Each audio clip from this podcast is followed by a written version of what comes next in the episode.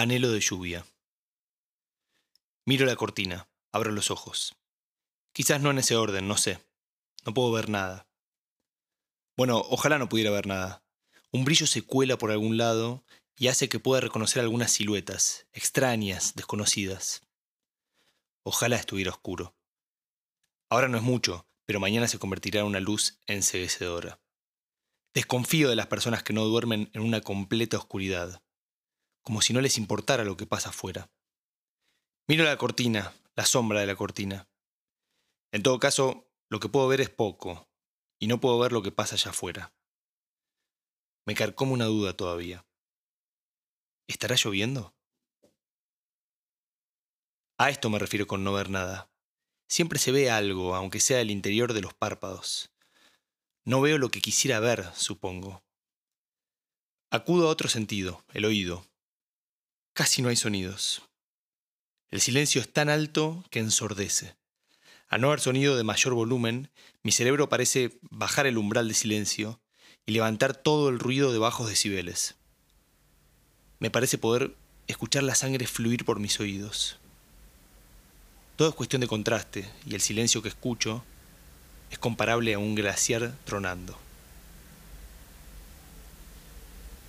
Pero bajo ese silencio atronador no puedo escuchar la lluvia. Ya aprendí que estoy muy alto para poder escucharla. Ese es un privilegio reservado a los que viven cerca de la tierra. Y yo no lo estoy. Por un momento pienso en levantarme y verificar si está lloviendo o no. Son solo unos pasos. No, mejor no. Un paso o quinientos son lo mismo. Con sacar los pies de la cama. No me levantaría ni para ir al baño. Encima es ridículo. Es solo lluvia o falta de lluvia. Pero entonces entiendo. Da lo mismo. No importa si llueve, no puedo sentirla. Solo puedo saber si llueve o no. El descubrimiento me reconforta. Me doy vuelta y dejo de mirar las cortinas. Quizás no en ese orden. Me tapo un poco más y me acurruco. Con los ojos cerrados me convenzo de la lluvia. Visualizo las gotas cayendo, cayendo. La lluvia cae en mi cabeza y por eso cae afuera. Sonrío y no tardo en dormirme, sabiendo que, aunque no pueda sentirlo, afuera llueve. La mañana me despierta con su luz y sus ruidos, sus golpes secos en la puerta, no tan seca. ¿Golpes en la puerta? Me levanto de golpe, hundiendo los pies en 20 centímetros de agua. Mi libro flota a la deriva, mojándose de fin a principio. La guitarra está mojada y doblada, finalmente soltando su llanto. Sí, al parecer llovió. Llovió tanto que se inundó todo, sin excepción. A la segunda tanda de golpes abro la puerta, apenas vestido, apenas despierto. La puerta abre lenta ante la pesada inercia del agua, y el encargado me mira al otro lado.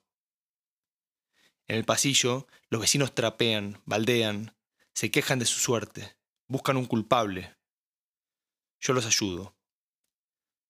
De a poco sacamos el agua, de a poco secamos, de a poco escurrimos. De a poco cada uno entra en su casa, a secarse, a bañarse. Solo quedamos en el pasillo el encargado y yo. Este mira alrededor para asegurarse que no hay nadie, y me apunta con un dedo. Está furioso. No sabe bien qué decirme. No sé bien qué decirle. Él me conoce, él entiende qué pasó. No podés seguir haciendo esto, me dice enojado. No digo nada. No hay mucho que decir. Cierro la puerta y entro a mi casa. En el balcón pongo los libros mojados a secarse. Me siento a secarme también al sol, que brilla, radiante.